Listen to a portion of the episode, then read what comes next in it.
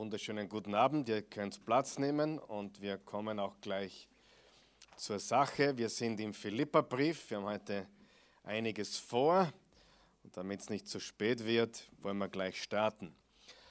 Mittwochabend, Lektion Nummer 5 des Philipperbriefes. Wir studieren die Bibel. Vers für Vers gehen wir durch verschiedene Bücher der Bibel schon über ja, einige Jahre jetzt mittlerweile.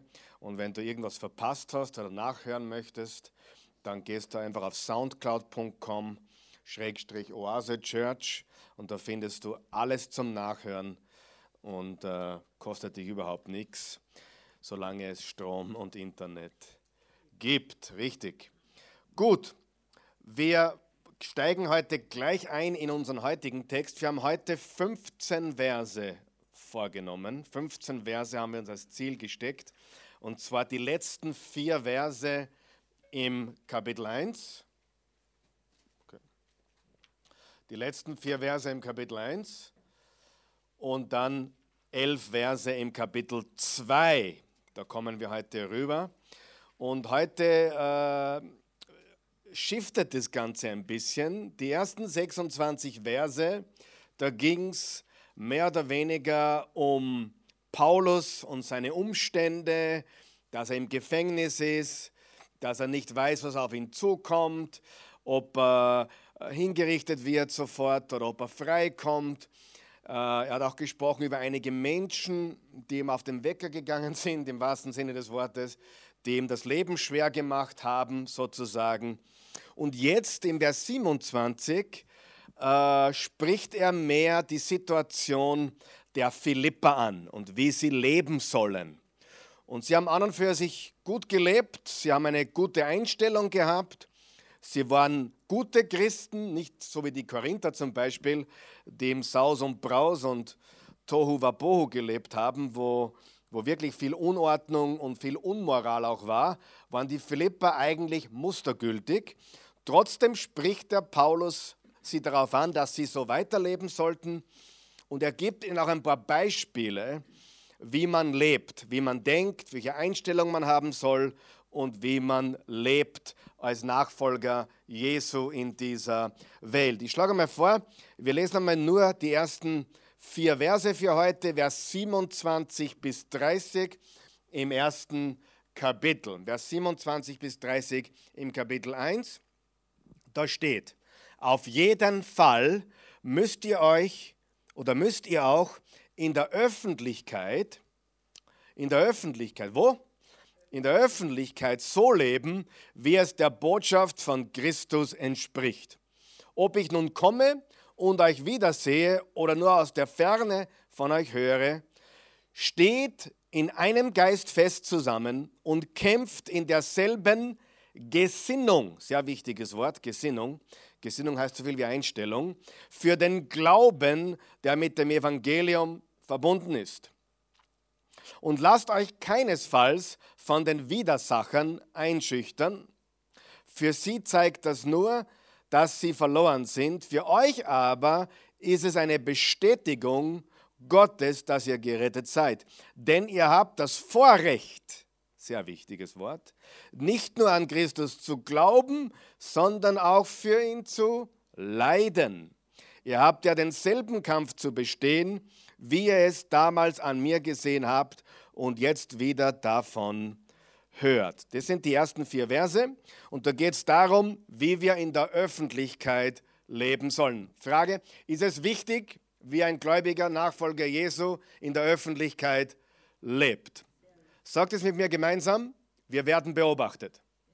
Wir werden beobachtet. Vor allem, wenn du sagst, du bist Christ, am Arbeitsplatz, in der Schule, im Kindergarten, zu Hause, in der Familie, du wirst beobachtet. Ob du das willst oder nicht, die Frage stellt sich nicht. Aber als Nachfolger Jesu wirst du ganz besonders von der Welt beobachtet. Was glaubst, ist ihr Ziel in der Beobachtung?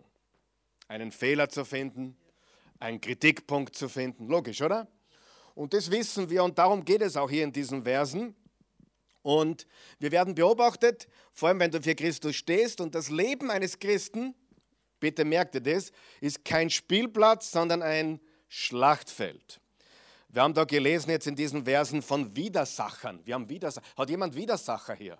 Hat jemand Menschen, die, die gegen dich sind? Ja, Widersacher und so weiter. Also das Leben eines Christen ist, ist kein Spielplatz, sondern ein Schlachtfeld. Ich würde mir so wünschen, dass manche Prediger, die ständig nur von mit Jesus wird alles gut und, und das Leben wird so schön und du wirst immer geheilt und alles ist Wohlstand und ich würde mir wünschen, diese Prediger würden endlich einmal die Bibel lesen. Ja? Wer von euch weiß, Christsein macht das Leben nicht leichter, aber vielmehr Freude. Und um was geht in diesem Brief? Freude. Es ist der Freudenbrief. Es ist der Freudenbrief. Und Paulus war im Gefängnis, er war im Kerker, er wurde schließlich auch enthauptet, also geköpft bei lebendigem Leib. Und ich frage mich wirklich, woher manche diese Botschaft haben, dass wenn du Jesus hast, dann wird alles gut. Dann wird alles wunderbar und deine Ehe sowieso, die Ehe wird nur mehr schön, du gehst nur mehr auf Wolke 7, ja. Du hast keine Probleme mehr, weil du bist jetzt Christ und alles ist wunderbar. Wer glaubt, dass das nicht so stimmt? Überhaupt nicht. Das ist ein falsches Evangelium. Wird aber leider in manchen Kreisen gepredigt. Tut mir sehr, sehr leid, das sagen zu müssen, es ist die Wahrheit. Es gibt auch das andere Extrem, wo Menschen sagen, na, mit Gott, da hast du nur Zitronensaft. Ja? Äh, da ist nur sauer, äh, nur Gurkelsaft, äh, ohne. also, das Leben ist voller Freude und voller Frieden, aber das Leben ist voller Herausforderungen. Stimmt das? Das ist das Christenleben. Und die ersten vier Verse möchte ich darüber reden. Wie steht man für Christus? Wie können wir für Christus stehen, wenn die Welt will, dass man fällt? Und so, so böse das klingt, aber deine ungläubigen Kolleginnen und Kollegen, die warten eigentlich darauf, dass du fällst. Das klingt jetzt beinhart, aber es ist die Realität. Die warten nur darauf, dass du einen Fehler machst deine Kundinnen oder deine Mitarbeiter oder deine, deine Kolleginnen, ich rede von Ungläubigen jetzt, die Christen hoffentlich nicht, aber die, die, die wollen was finden, was sie kritisieren können, was sie widerlegen können. Die Kehrseite ist natürlich, wenn sie nichts finden oder wo sie merken, wow, der ist wirklich anders, dann bist du Licht der Welt und Salz der Erde. Und deswegen ist unser Zeugnis so wichtig und nicht das Zeugnis mit dem Mund, sondern das Zeugnis, wie wir leben. Und ich möchte da jetzt vier Eigenschaften, aus diesen vier Versen, vier Eigenschaften herausgreifen, die uns dabei helfen zu stehen als Christen in einer Welt, die eigentlich will, dass wir fallen.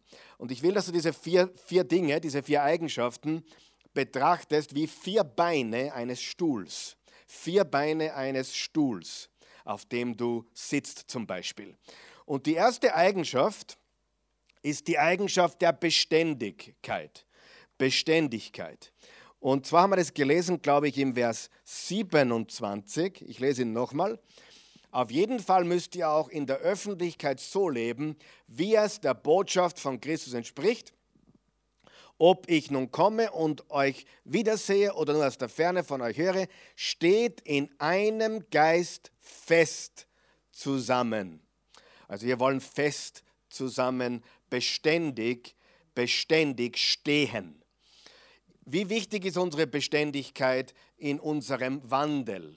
Unser Wandel, die Bibel spricht von unserem Wandel, von der Frucht des Geistes zum Beispiel im Galater 5, Vers 22 und 23. Die Frucht des Geistes ist Liebe. Mit welcher Frucht beginnt es?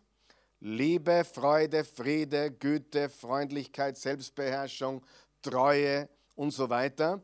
Und wir, wir repräsentieren Jesus in dieser Welt. Und die Frage, die ich stellen möchte an uns alle, wie schaut es aus mit unserem Liebeswandel? Wandeln wir würdig des Evangeliums Jesu Christi oder nicht? Liebeswandel ist sehr, sehr wichtig. An der Liebe zueinander wird die Welt erkennen, dass wir seine Jünger sind sind. Also das ist ein Zeugnis, das spricht eine Sprache für die Welt. Wo andere zurückschlagen, bist du cool und rächst dich nicht, zum Beispiel. Äh, wann andere aufgeben, bleibst du dran. Wenn andere tachinieren und weniger tun, weil es eh niemand auffällt, arbeitest du fleißiger. Das sind alles Dinge, die sind sehr, sehr wichtig. Bitte, wenn du die Geistlichkeit eines Menschen beurteilen willst, dann schau nicht, wie hoch er die Hände hebt beim Lobpreis. Dann schau nicht, ob er in Zungen betet oder nicht. Dann schau nicht, ob er oder sie, äh, naja, äh, für Hallelujahs und Amens außerschreibt bei der Predigt. Äh, wenn du wissen willst, wie geistlich, spirituell jemand ist, dann schau auf den Liebeswandel, schau auf die Fleißigkeit, schau auf die Worte, die aus dem Munde kommen, schau auf Liebe, Freude, Friede, Güte, Selbstbehalte, schau auf die Frucht des Geistes, nicht die Gaben des Geistes. Die Gaben des Geistes, oh, der, der hat ein prophetisches Wort für mich, ja. schau mal, ob es überhaupt stimmt, das prophetische Wort. Wir haben leider hier schon Prediger gehabt, die hatten eine Prophetie und da musste ich ihn konfrontieren oder sie konfrontieren. Du, das, was du gesagt hast, hat nicht gestimmt. Na, aber ich habe nur ermutigt. Na, das nennt man nicht ermutigt, das nennt man Lügen. Weißt du, man muss ganz klar die Dinge beim Namen nennen, weil der Gott, Gottes Geist ist kein Lügner. Und es gibt so viele falsche Geistlichkeit, falsche Spiritualität, nicht nur draußen in der Welt mit dem ganzen Voodoo und Hokuspokus und alles, sondern auch im Reich Gottes gibt es so viel falsche geistliche ähm, Geistlichkeit, falsche Geistlichkeit. Und du musst nur anschauen, wenn jemand nett ist in der Gemeinde, aber seine Frau wie ein Dreck behandelt, dann ist er nicht geistlich. Punkt, Ende der Diskussion. Amen. Halleluja. Das ist Geistlichkeit. Nicht, wie laut sich jemand äußert oder wie, wie geistlich jemand reinschaut oder wie er im, im, im Gottesdienst tanzen kann. Das ist alles nicht geistlich. Geistlich ist unser Wandel. Liebeswandel, Friede, Freude, Güte, Selbstbeherrschung etc. Okay, das ist das Erste. Das ist die Beständigkeit. Das Zweite ist die Einheit. Die Einheit, und zwar steht dann auch noch im Vers 27, äh, steht in einem Geist fest zusammen in einem Geist, in einem Geist. Ist es wichtig, dass wir in einem Geist zusammenstehen als gläubige Christen? Ja. Was ist Einheit? Einheit ist nicht dasselbe wie Einheitlichkeit. Wenn wir uns jetzt anschauen, wem was gefällt, dann würden wir die unterschiedlichsten Sachen äh, entdecken. Ja, hat dir der Lobpreis heute gefallen? Ja, zwei Lieder haben mir sehr gut gefallen, eines vielleicht nicht. Ach, das, Gott, das hat mir besser gefallen. Und ah, wer ist dein Lieblingsprediger? Ja, vielleicht der da drüben oder der oder der oder vielleicht der. Verstehst du? Da gibt es unterschiedliche Geschmäcker, Meinungen, Stile, Geschmacksrichtungen, richtig? Das ist völlig legitim. Es wäre schlimm, wenn uns alle grün gefällt. Es muss auch manche Leute geben, denen rot gefällt. Es muss auch manche Menschen geben, denen blau gefällt. Und darum haben wir bunte Sesseln da. Nein, Spaß. Damit wir es jedem, Spaß, damit wir es jedem recht machen. Das war natürlich ein Witz. Aber die Wahrheit ist, Einheit ist eine Gesinnung, wie ein siegreiches Team. Ja?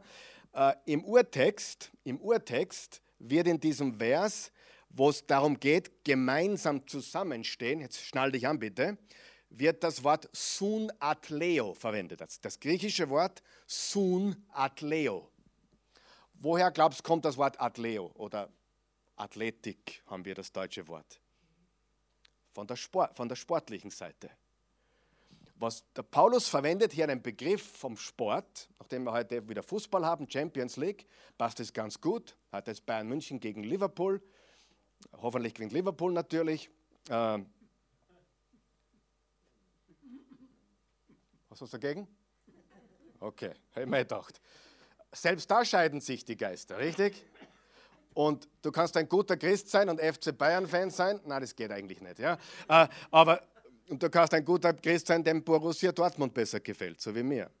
Und jetzt eben Liverpool, weil der Jürgen Klopp von Borussia Dortmund zu Liverpool gegangen ist und der ist ein echter Nachfolger Jesus.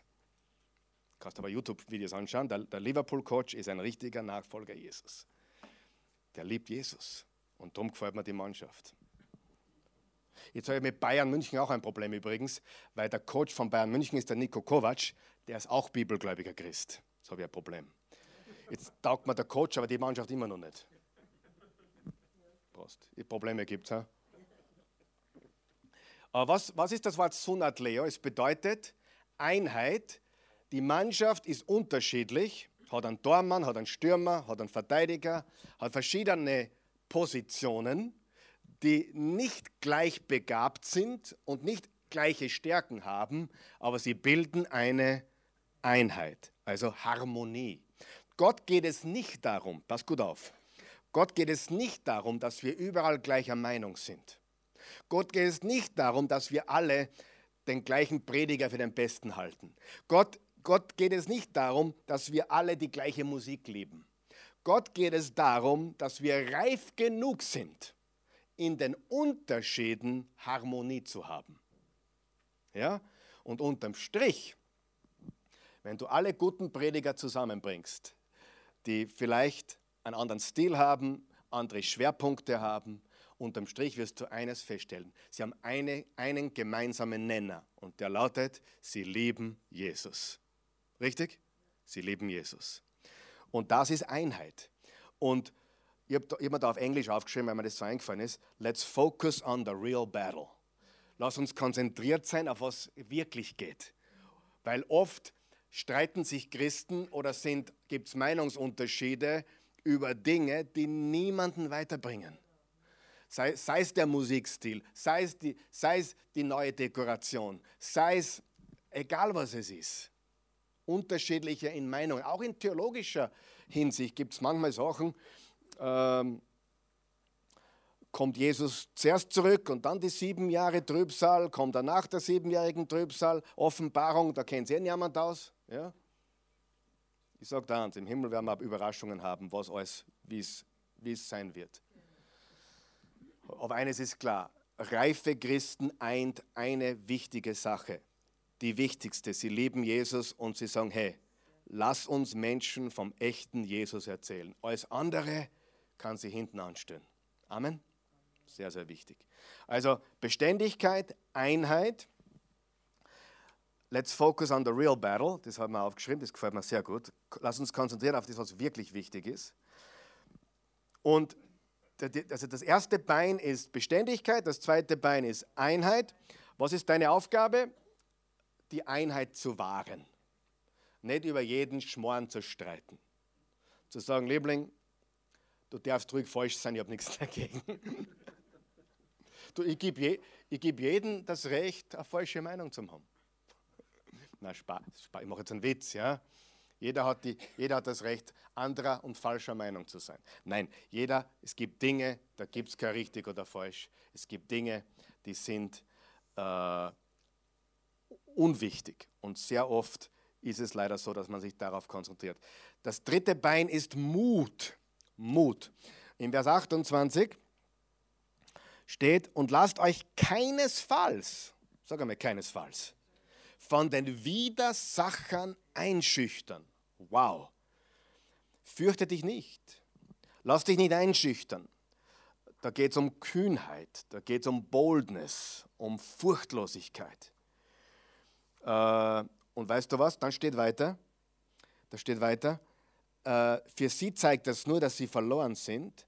Für euch aber ist es eine Bestätigung dafür, dass ihr gerettet seid. Wenn Menschen gegen dich kommen wegen dem Evangelium, dann zeigt das, dass du einen anderen Geist hast, dass du zu Jesus gehörst. Und das ist eigentlich eine Ehre, wenn manche Menschen gegen dich vorgehen. Ja? Ich meine, wenn alle gegen dich vorgehen, machst du garantiert was falsch. Aber wenn hier und da jemand gegen dich ist, machst du garantiert was richtig. Hast du mich verstanden? Wenn du gar keine Freunde hast in der Welt, dann ist Hopfen und Malz verloren. Da machst du was falsch. Ich habe Freunde in der Welt, viele gute, die noch keine gläubigen Christen sind, die mich mögen, die mich respektieren für meinen Glauben, die mich respektieren für mein, sogar für meine Arbeit als Prediger, aber die noch nicht den Schritt gemacht haben, Jesus anzunehmen. Sie haben großen Respekt und eine große Liebe sogar haben wir füreinander. Aber wenn alle dich nur lieben, machst du sicher was falsch. Und wenn alle gegen dich sind, machst du auch sicher was falsch. Aber wenn du Leute hast, die gegen dich sind, weil du glaubst, weil du Jesus gehörst, Die können dich nicht riechen, weil du zu Jesus gehörst. Wenn das in deinem Leben auch da ist, ist das ein Zeichen, hey, du hast einfach einen anderen Geist. Okay, macht das einen Sinn? Ja, Mut ist sehr, sehr wichtig. Äh, ich meine, das beste Beispiel ist Petrus. Schau dir den Feigling vorher an und nachher an. Vor Jesu Auferstehung oder vor dem Pfingsttag und nach dem Pfingsttag. Petrus war ein Feigling sondergleichen und nachher war er ein kühner, furchtloser Prediger, der am Pfingsttag Geschichte geschrieben hat. Ich möchte dich ermutigen, dass du nicht überall nur das nachredst, was die anderen sagen. Trau dir was. Hast du mich gehört? Trau dich was in Liebe. Trau dir den Mund aufmachen. Sei ein mutiger Nonkonformist. Du musst nicht überall konform gehen. Richtig?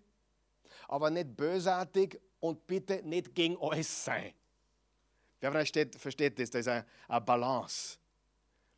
Wir können nicht überall Ja sagen, aber wir müssen nicht überall sagen, wie schlecht es ist. Wir können Wahrheit sein, wir können Liebe sein, wir können aber auch einmal sagen, hey Freund, das sehe ich komplett anders. Das ist nicht die Wahrheit. Und dann sagt er doch, das ist die Wahrheit, sagst nein, das ist leider nicht die Wahrheit. Du darfst dir was sagen, trauen, wenn es um was geht. Amen. Sei mutig. Sei kein Feigling. Ja? ja? Gut. Das ist völlig okay. Also ich habe mir da aufgeschrieben, ich bin ein mutiger Nonkonformist. Ich gehe nicht mit allem konform, ich gehe nicht mit der Masse, ich bin mutig, stehe auf und gehe weiter. Also das erste Bein ist die Beständigkeit, das zweite Bein ist die Einheit, also die Einheit zu wahren, soweit es geht, und das Vereinende zu suchen, wo es geht. Und das dritte Bein ist der Mut, die Kühnheit und sich nicht einschüchtern zu lassen von den Widersachen. Das vierte wird euch nicht gefallen. Aber das ist ja okay. Das vierte ist Leiden. Leiden. Vers 29 steht es, denn ihr habt das Vorrecht, unterstreicht ihr Vorrecht, oder wenn du äh, in eine andere Übersetzung hast, ich weiß nicht, wie es dort steht, hier in der neuen evangelistischen Übersetzung steht, denn es ist ein Vorrecht, nicht nur an Christus zu glauben, sondern auch für ihn zu leiden. Sagst, auf dieses Vorrecht verzichte ich aber gern. Nein, das, ist, das, das gehört zu unserem Christenleben dazu. Noch einmal, ich würde mir wünschen, dass die Wohlstandsprediger und das ein bisschen genauer lesen würden, würde ich mir wirklich vorstellen. Also ich, ich weiß nicht, ich leide gern für Jesus. Ehrlich. Wenn jemand, das, wenn jemand mir blöd kommt, weil ich an Jesus glaube, das, tut, das ist wie Balsam. Ja? Ah, du magst mich nicht, weil ich an Jesus glaube. So, cool. Gefällt mir. Ja? Ähm, wir, wir leiden in dieser Welt. Diese, diese Welt ist voll mit Schwierigkeiten. Ist voll mit Schwierigkeiten.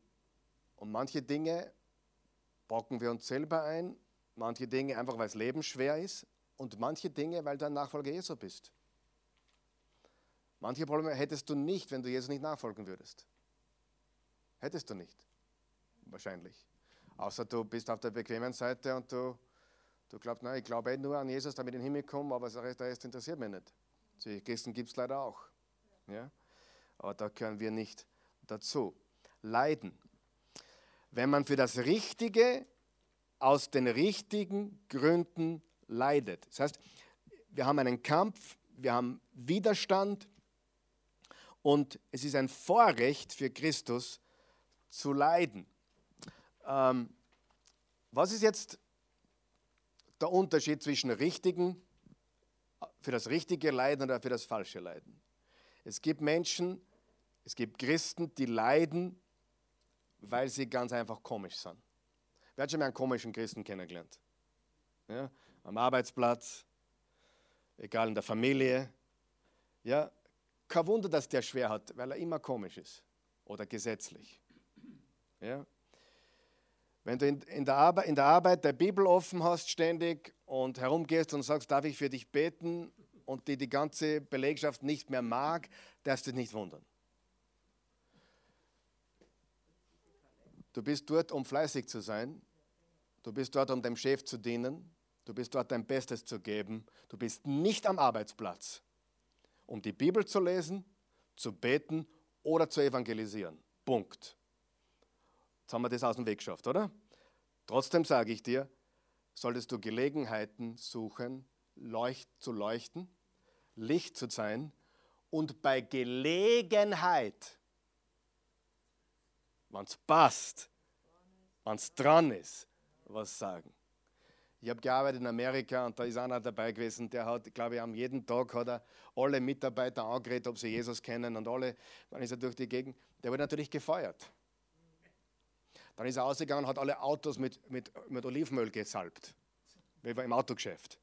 Der hat eine Flasche äh, gelesen im Jakobus 5, ihr sollt die Kranken salben mit Öl. Der hat ja, der glaubt, die Autos sind krank wahrscheinlich. Äh, hat er sich ja, wirklich, ich erzähle jetzt kein Märchen. Der hat ein Oliven, Olivenölflasche gekauft und es äh, hat alle Autos draußen, hat es mit, mit Olivenöl hat er, hat es gesalbt mit einem Kreuzal. Ja? Ich meine, ich sage jetzt nicht, dass das, dass das jetzt schädlich ist, ja, aber aber summa summarum war der so übergeistlich, dass er mehr Schaden angerichtet hat, als Gutes getan hat. Der hat die Leute eher vertrieben, als. Versteht ihr, was ich sagen will? Gott sei Dank kennen das die meisten gar nicht, was ich jetzt erzähle. Das ist, kommt aus der Charismatik heraus, äh, wo, wo alles uh, ist. Und ähm, das ist Schwachsinn. Das bringt nicht zum Ziel. Das führt nicht zum Ziel. Sondern äh, und wenn du dafür leidest, wenn du deswegen, und der hat dann gesagt, ich habe den Job verloren, weil ich für Jesus lebe. Na, der hat den Job verloren, weil er Idiot ist. Richtig? Amen? Sind wir noch da? Der hat nicht den Job verloren, weil er für Jesus lebt, sondern weil er sich nicht richtig verhält. Und das ist falsches Leiden. Ja? Aber ich würde wundern, wie viele Christen es gibt, die behaupten, sie werden verfolgt für Jesus, aber in Wahrheit werden sie verfolgt für ihre Dummheit. Versteht ihr den Unterschied? Und da muss man aufpassen, dass man da nicht, wenn man da sehe ich überhaupt keine Gefahr, es ist nur heute dran ein Text. Ja. Das braucht jetzt eh keiner. Eigentlich war das für niemanden von hier, sondern alle, die das irgendwann einmal hören hätten sollen, aber nie hören werden. Oder keine Ahnung. ich mache einen Spaß. Aber äh, echtes Leiden, wofür auch immer,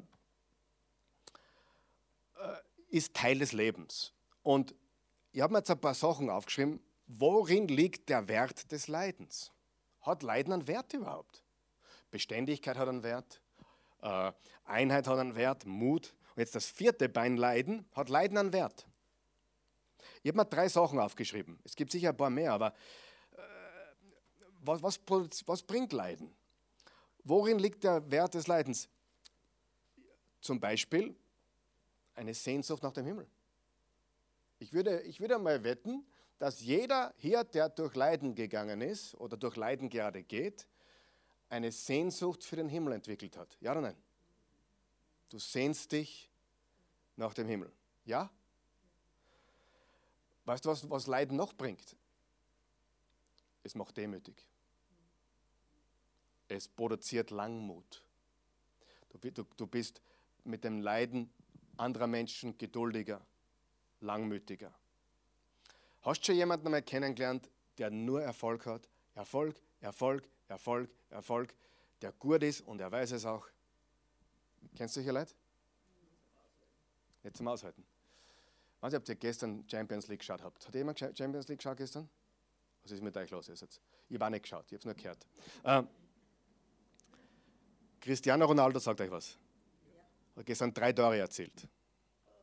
Drei Tore. Und jetzt haben sie die, die, die Champions League into Cristiano League, äh, so im Spaß, eine Zeitung Cristiano League. Ja. Er ist der weltbeste Fußballspieler, da brauchen wir gar nicht diskutieren. Ja. Vielleicht der Messi. Aber im Moment, er ist das Maß aller Dinge. Er hat im Alleingang einen 2 zu 0 Rückstand aufgeholt und 3-0 haben sie gewonnen. Drei Tore erzielt. Und, und heute sagt uns, Cristiano Ronaldo ist der Beste, der ist der Beste, sagt er. Sagt, ja, das stimmt. Das Problem ist nur, er weiß es.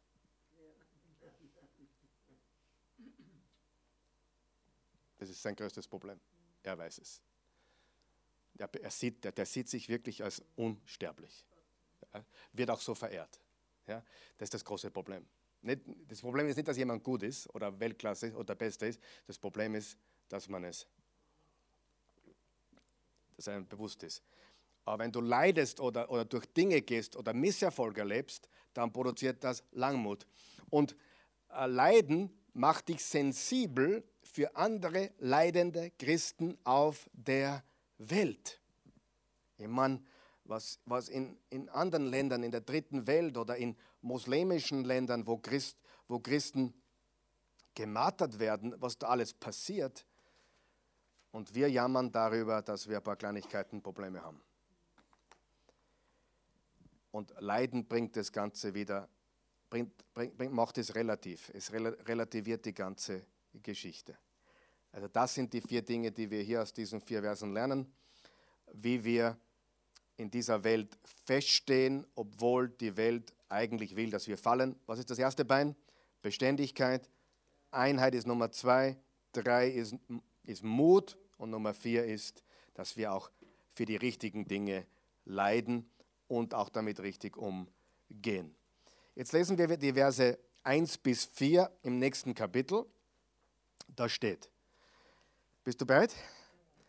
Wenn es bei euch irgendeine Ermutigung in Verbindung mit Christus gibt, eine Tröstung, die aus der Liebe kommt, Gemeinschaft, die der Geist Gottes bewirkt, Barmherzigkeit und Mitgefühl, dann macht meine Freude vollkommen meine Freude vollkommen, indem ihr in derselben Einstellung und Liebe von ganzem Herzen zusammensteht.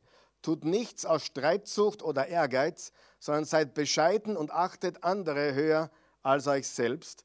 Denkt nicht nur an euer eigenes Wohl, sondern auch an das der anderen. In dieser Passage geht es darum, wie wir mit Menschen auskommen sollen dass wir uns nicht verrückt machen lassen von anderen Menschen, dass wir lernen, mit Menschen umgehen. Was sollen wir tun mit schwierigen Menschen? Wer weiß, wir können alle schwierig sein. Wer, ist wer kann auch schwierig sein? Jeder hier kann schwierig sein. Sie, es gibt nicht nur die schwierigen Menschen in unserer Umgebung, manchmal sind wir der schwierige Mensch. Und auch hier können wir ein paar Dinge lernen. Und ich möchte zuerst in Verse 3 bis 4 und dann zurückgehen zu Verse 1 bis 2, weil es einfach so besser passt. Es gibt zwei Dinge, die wir nicht tun sollen und zwei Dinge, die wir tun sollen. Das Erste, was wir nicht tun oder nicht sein sollen, ist, wir sollen nicht selbstsüchtig sein, nicht egoistisch. Sei nicht selbstsüchtig, sei nicht egoistisch. Vers 3 noch einmal, tut nichts aus Streitsucht oder Ehrgeiz, sondern seid bescheiden und achtet andere höher als euch selbst. In der Lutherbibel steht, tut nichts aus Eigennutz oder um eitler Ehre willen. Selbstsucht, Eigennutz. Die Wurzel allem Bösen. Wir kommen alle damit auf die Welt. Wer hat das schon gemerkt, dass auch Christen schwierig sein können? Warum ist das so? Weil wir alle mit der Sündennatur auf die Welt gekommen sind und wir sind nicht perfekt, wir sind erlöst. Das ist sehr wichtig zu verstehen. Also sei nicht selbstsüchtig. Und das Zweite, sei nicht stolz. Sei nicht stolz. Er sagt, äh, dass wir nicht stolz sein sollen, sondern demütig sein sollen. Im, im der Luther steht, sondern in Demut achte einer den anderen höher als sich selbst. Was würde passieren, wenn die Christi und ich unterwegs sind, eine ganze Woche auf Urlaub, und ich denke die ganze Zeit nur an mich und sie denkt die ganze Zeit nur an sich? Was würde dann passieren? Wäre super Urlaub, oder? Ja, war die Katastrophe. Ich denke die ganze Zeit an mich und sie denkt die ganze Zeit an sich. Wir würden kollidieren die ganze Zeit, oder? Was würde passieren, wenn wir es schaffen, dass ich sie die ganze Zeit bevorzuge und sie mich die ganze Zeit bevorzugt. Also ich schaue, dass sie das bekommt, was sie will und braucht und möchte. Und sie schaut, dass ich bekomme, was ich will, brauche und möchte. Das wäre der Himmel auf Erde, oder? Da wäre die Freude riesengroß, oder? Sieh, diese Dinge, die wir heute sprechen, auch wenn sie hart klingen, sie bringen Freude. Sie, auch Leiden bringt Freude. Ob du glaubst es oder nicht, es bringt Freude. Wenn man damit richtig umgeht, produziert es Freude. Jetzt nicht äh, im herkömmlichen Sinne äh, Spaß oder, oder es ist so super, aber eine tiefe innere Freude und einen Frieden, der trotz allem da ist, egal was passiert. Also den anderen zu bevorzugen, nicht stolz sein. Übrigens, Stolz ist die größte Sünde. Ich werde immer wieder mal gefragt, was ist die größte Sünde? Morden? Nein. Morden ist nicht die größte Sünde. Tut mir leid. Stolz ist die größte Sünde. Was hat Luzifer gesagt? Ich will über Gott sein. Was hat Jesus gesagt? Ich werde mich erniedrigen und wie ein Mensch werden. 180 Grad Unterschied. Du, wirst, du siehst das überall.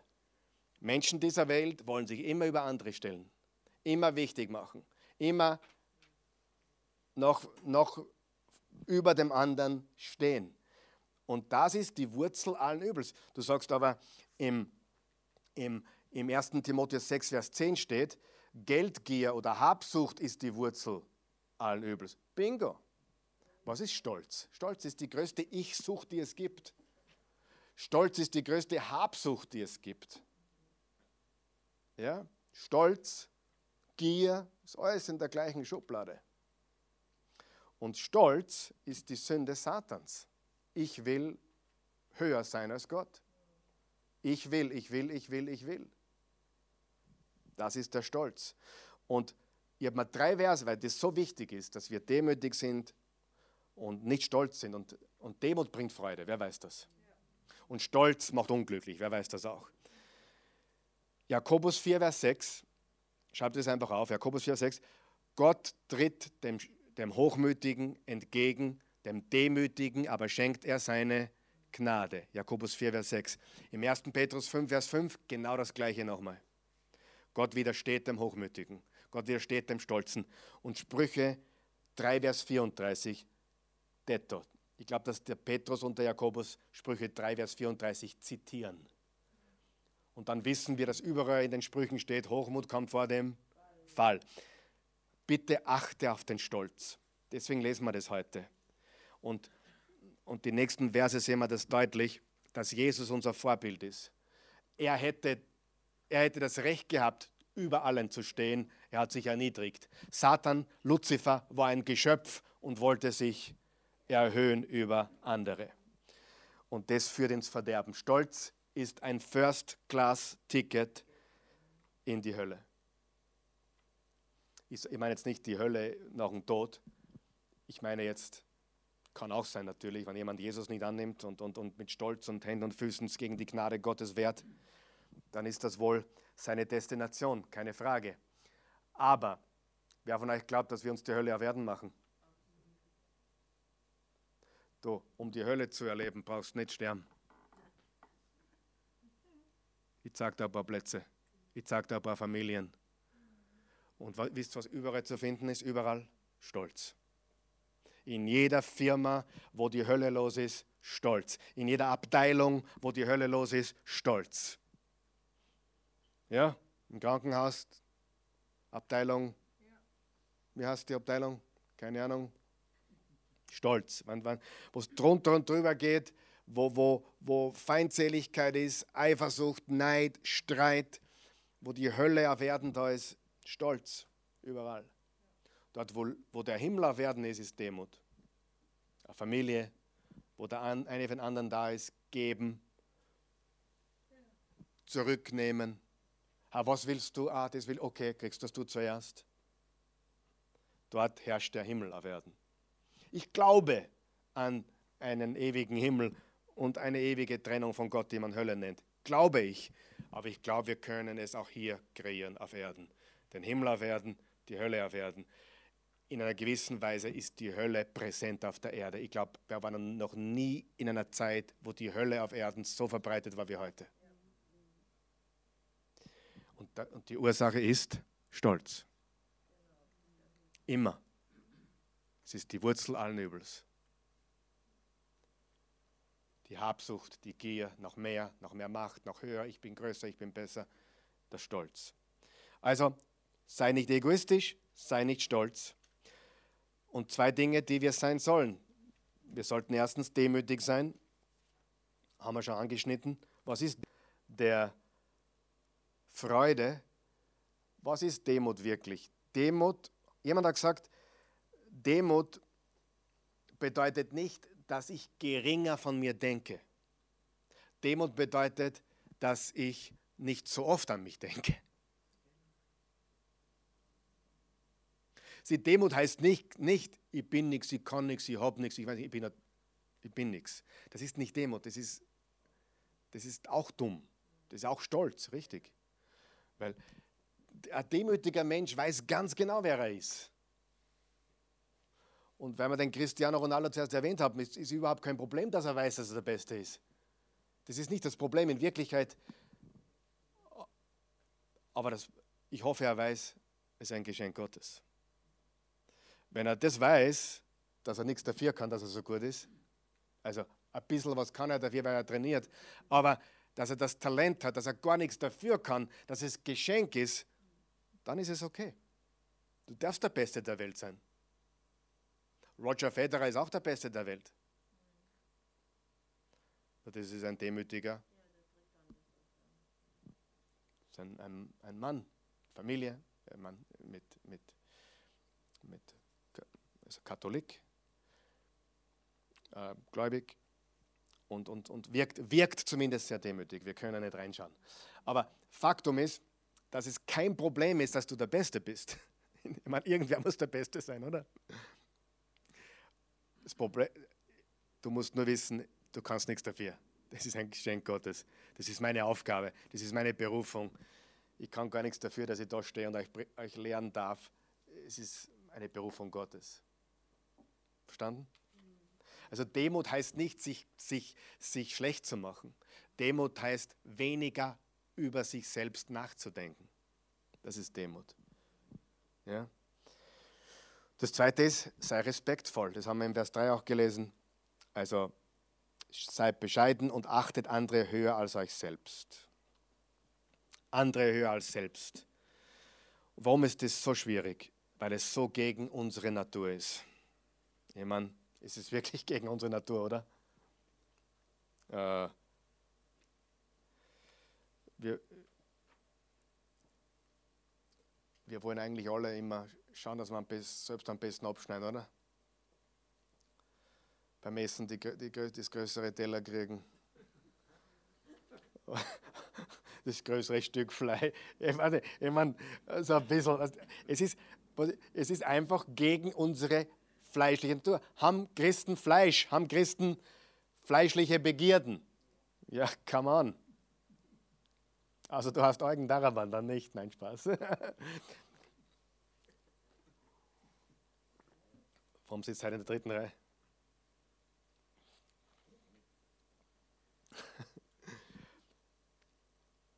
Ich habe heute eine Erkenntnis gehabt. Der werde ich dir mitteilen. Jetzt werde ich schockieren.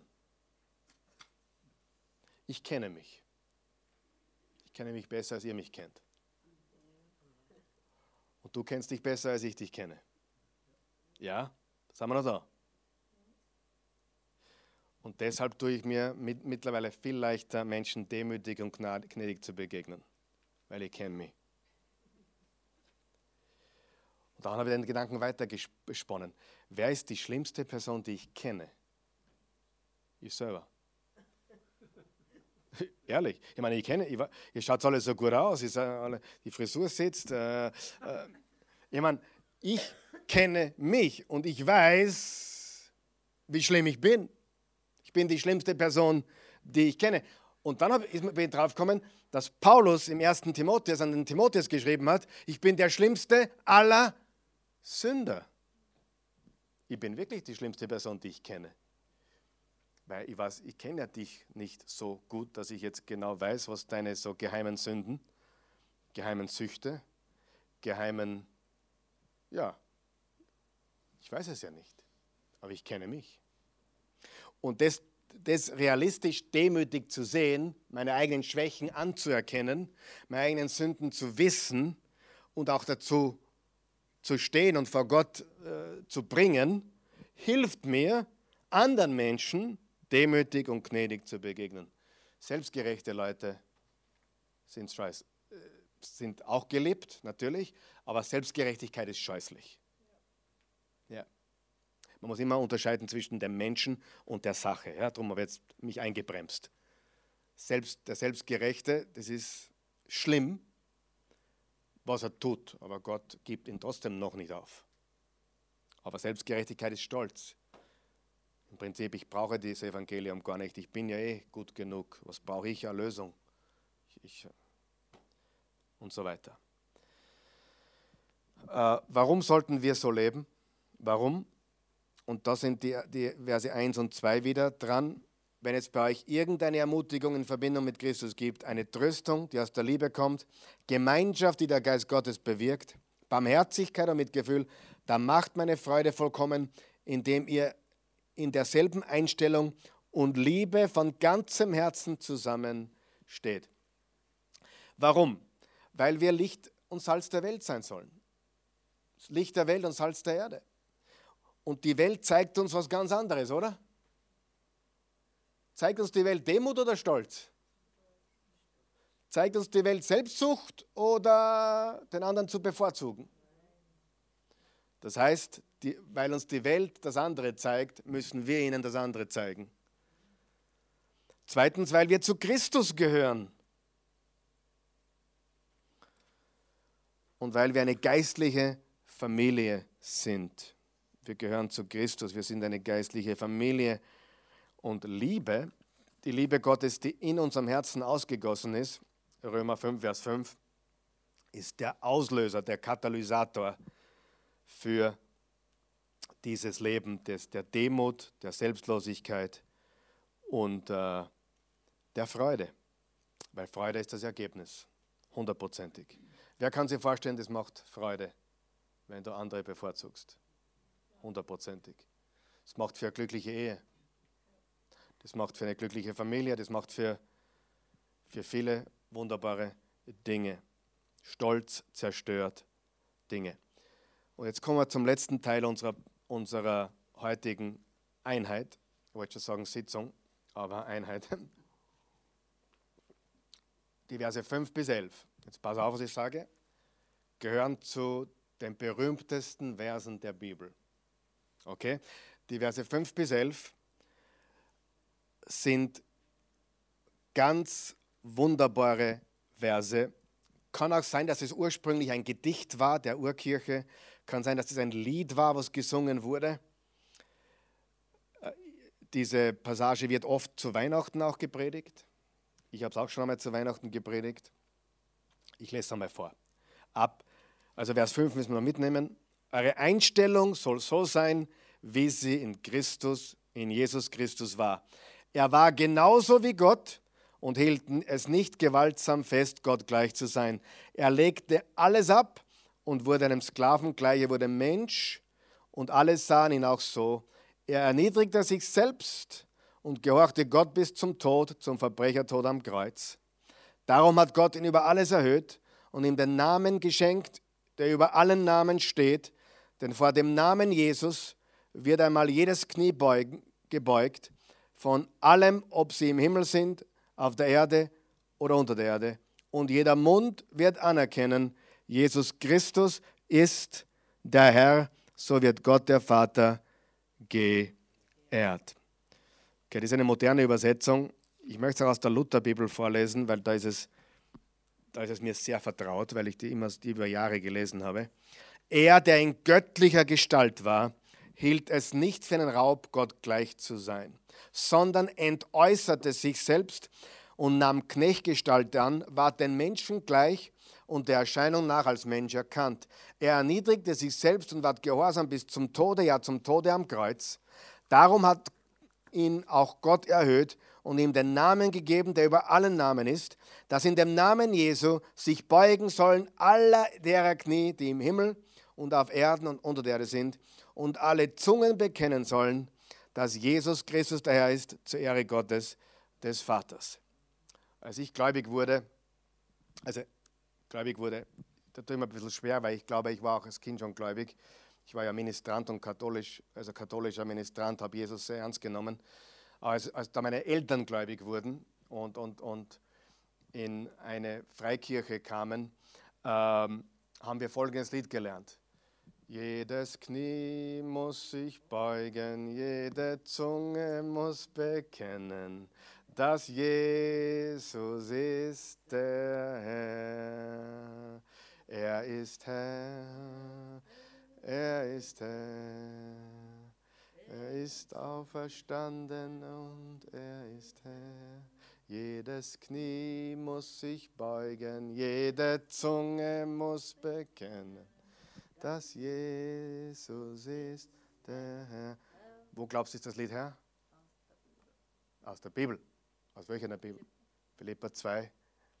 Hier. Was wir gerade gelesen haben. So.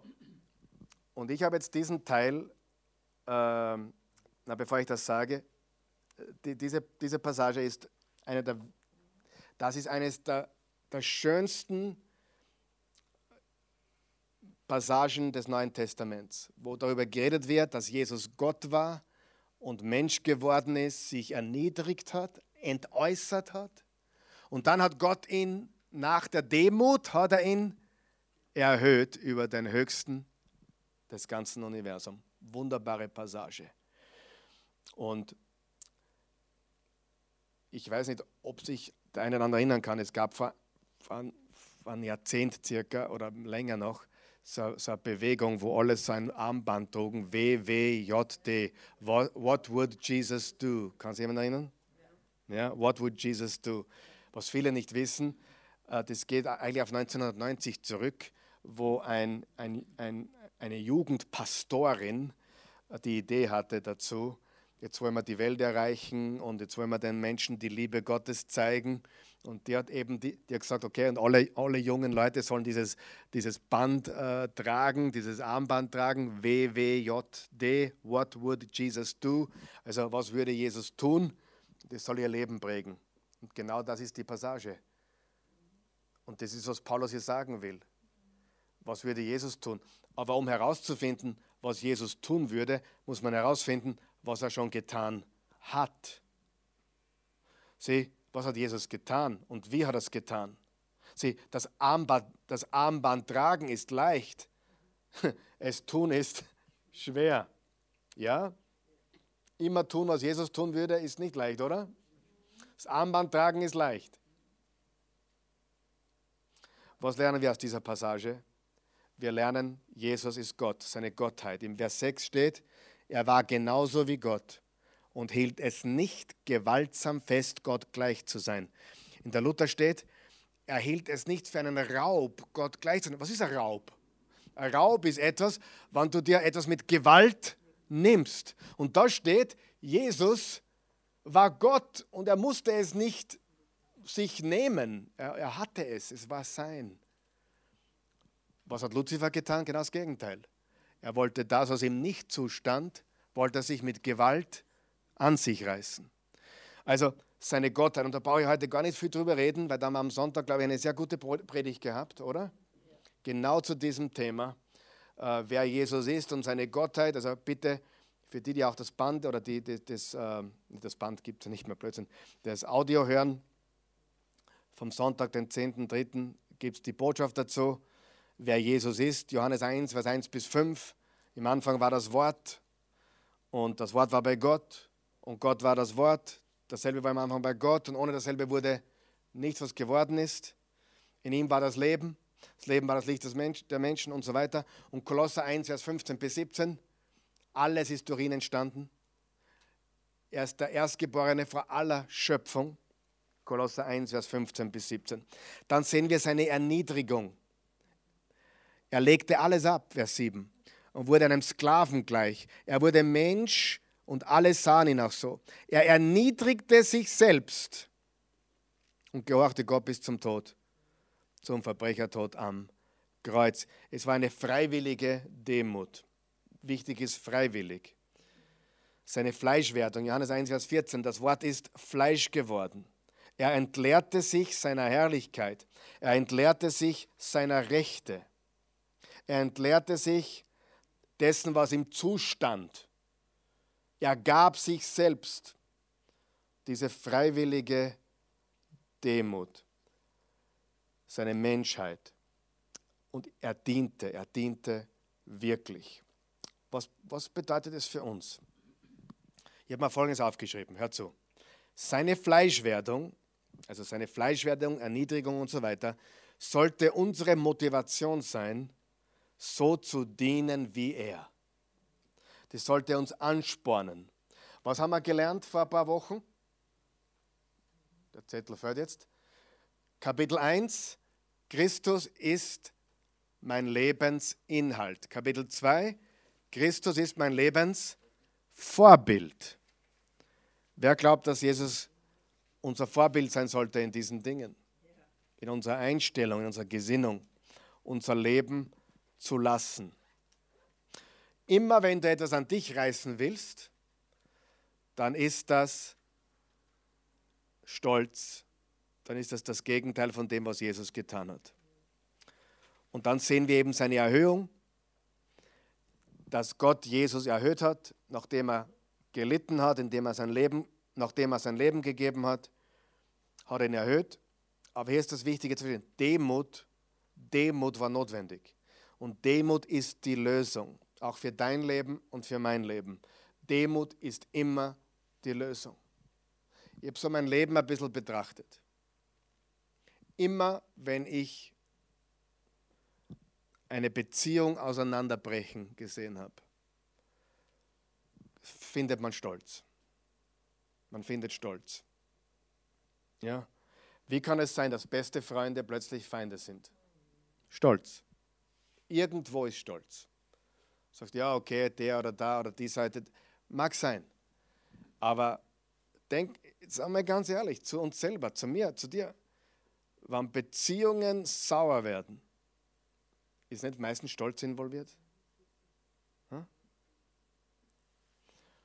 Weil wenn, wenn man demütig ist, dann schaut man, dass man das Ganze wieder zusammenbringt, dass man aufeinander zugeht. Aber wenn ich stolz bin, auf den, auf den Koffer gehe ich nicht zu. Der soll verrecken. Richtig? Stolz. Stolz. Ich bin im Recht.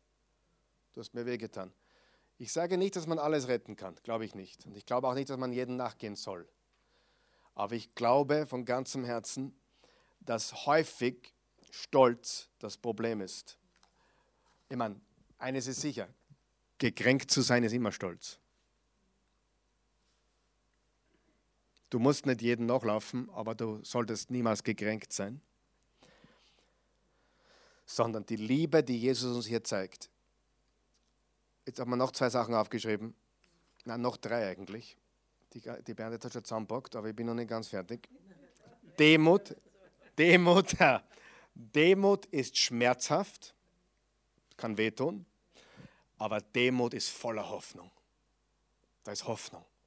Wenn du dich demütigst vor Gott und auch demütigst vor Menschen, sagst, hey du, das war meine Schuld, ich habe den Fehler gemacht. Das ist schmerzhaft, aber das ist hoffnungsvoll. Und dann steht noch etwas. Denn vor dem Namen Jesus wird einmal jedes Knie gebeugt. Von allem, ob sie im Himmel sind oder auf der Erde oder unter der Erde. Also Himmel, Erde oder in der Unterwelt. Und jeder Mund wird anerkennen, Jesus Christus ist der Herr, so wie Gott, der Vater, geehrt. Was ist der Name, der über allen Namen steht?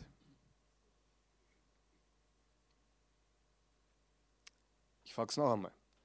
Was ist der Name, der über allen Namen steht? Noch einmal. Was ist der Name, der über allen Namen steht?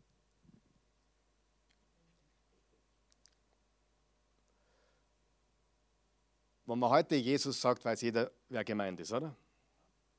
Damals, wenn du gesagt hast, wo ist der Jesus, hat jeder gefragt, welcher? Wo ist der Kali? Wo ist der Franzi? Das war ein gewöhnlicher Name. Natürlich, Jesus bedeutet Josua, Yahweh rettet, also Gott rettet, Gott ist unsere Rettung. Der Name hat eine Bedeutung, so wie das wie jeder Name eine Bedeutung hat. Raphael heißt Gott heilt zum Beispiel. Yahweh Rapha, Raphael. Jeder Name eine Bedeutung. Jesus war ein gängiger Name. Wenn du gesagt hast, wo ist der Jesus, hätten sie gesagt, ja, der Jesus aus Nazareth.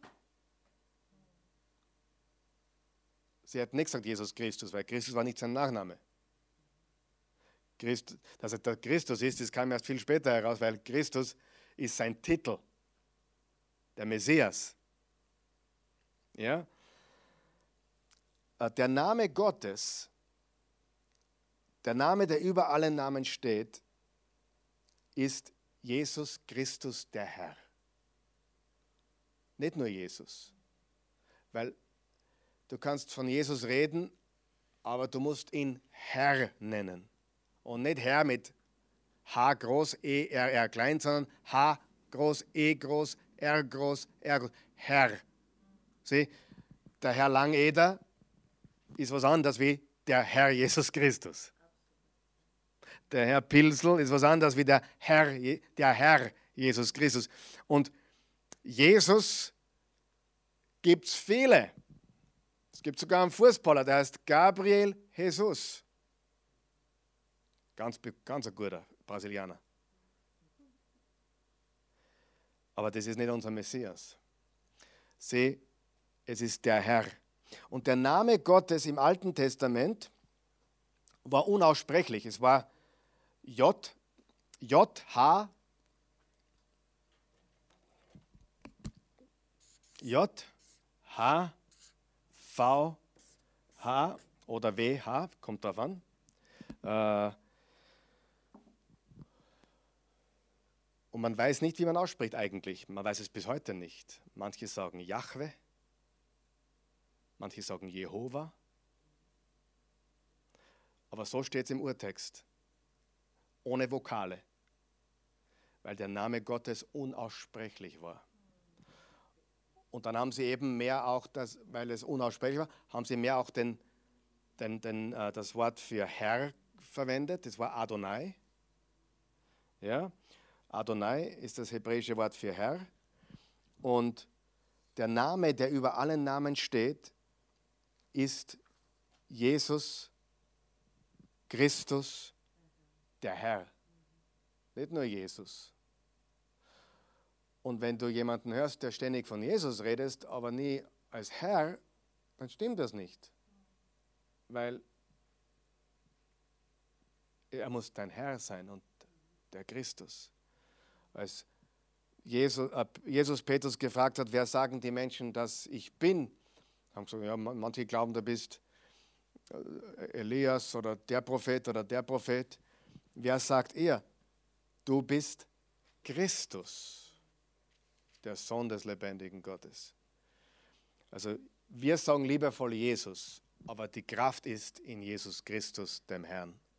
Jedes Knie muss sich beugen, jede Zunge muss bekennen, dass Jesus ist der, der Herr. Und da ist die Power. Und dieser Name ist der Name, der über allen Namen steht. Amen. Beten wir. Guter Gott, wir loben, preisen und erheben dich. Wir danken dir für dein heiliges Wort, die Bibel. Wir danken dir für den Philipperbrief, für die, die wunderbaren Wahrheiten, die wir heute lernen durften. Vor allem das Beispiel Jesu, dass wir dieser Einstellung, dieser Gesinnung folgen sollen, dass wir, dass wir Jesus äh, als Vorbild haben sollen in unserer Einstellung, in unserer Selbstlosigkeit, in unserer Demut, dass wir unser Leben niederlegen. Du hast gesagt, Jesus, wenn wir uns niederlegen, werden wir es gewinnen. Und eines ist sicher, Freude erleben wir nur, wenn wir uns selbst hingeben, nicht wenn wir gewaltsam an uns reißen. Wir loben und preisen dich und wir danken dir. Ich danke dir für jeden Menschen, der, diese, der heute Abend gekommen ist und alle, die das jetzt auch noch hören. Ich danke dir, Gott, für Erkenntnis und Einsicht. Erleuchte die Augen unseres Herzens. In Jesu